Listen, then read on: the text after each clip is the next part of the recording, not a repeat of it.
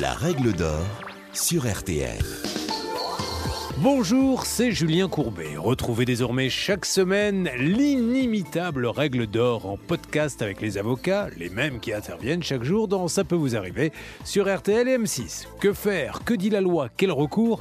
Nos ténors du barreau répondent ici aux questions que vous vous posez. Erreur médicale Comment obtenir réparation? Diagnostic à côté de la plaque, intervention chirurgicale ratée, mauvaise prescription. Personne n'est à l'abri d'une erreur médicale dont les conséquences peuvent parfois être lourdes pour la victime. Alors, quels sont mes recours? Comment obtenir réparation? Maître Sylvie Novakovic vous dit tout. L'erreur médicale suppose l'existence d'une faute de la part du praticien ou de l'établissement de soins. En effet, l'identification d'une faute permettra de distinguer l'erreur du simple aléa thérapeutique, c'est-à-dire le risque lié à tout acte médical. La faute peut être de plusieurs ordres. Elle peut s'agir d'une maladresse dans le geste médical, d'une inattention, d'une négligence du praticien dans le suivi, par exemple. Il peut également s'agir d'une commission, donc d'un acte, ou d'une omission, absence d'acte. Il peut également s'agir d'une faute médicale, en ce que le praticien n'aura pas respecté les données acquises par la science ou qu'il n'aura pas opéré dans les règles de l'art, en agissant selon des techniques expérimentales insuffisamment testées. L'erreur médicale peut également être démontrée en cas de violation délibérée d'un protocole sanitaire ou des dispositions du Code de la santé publique. L'identification de la faute n'est pas suffisante puisqu'il faudra démontrer un lien de causalité entre le dommage constaté par le patient et la faute commise par le praticien. Le dossier médical est un préalable indispensable à toute demande d'indemnisation.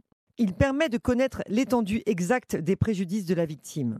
En effet, il regroupe l'ensemble des informations de santé du patient, résultats d'examen, factures, prescriptions, etc.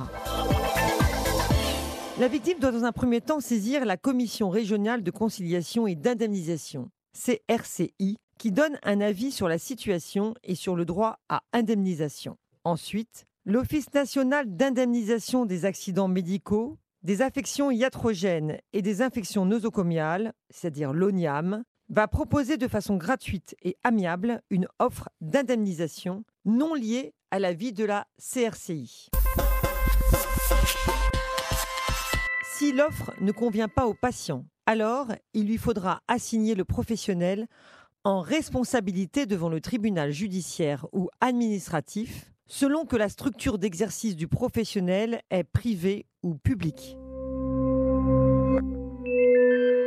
Le mieux reste de saisir un avocat dès la proposition de l'ONIAM afin d'évaluer si la proposition est suffisante ou non. Les compagnies d'assurance vont systématiquement revoir à la baisse le chiffrage des préjudices. Pour garantir une meilleure indemnisation, il vaut mieux, même si la procédure en sera alourdie, passer par la voie judiciaire et donc par un avocat. De plus, la victime d'une erreur médicale ou ses ayants droit peuvent tout à fait déposer plainte contre le praticien sur le fondement de l'homicide involontaire de blessures involontaires ou encore de mise en danger délibérée de la vie d'autrui.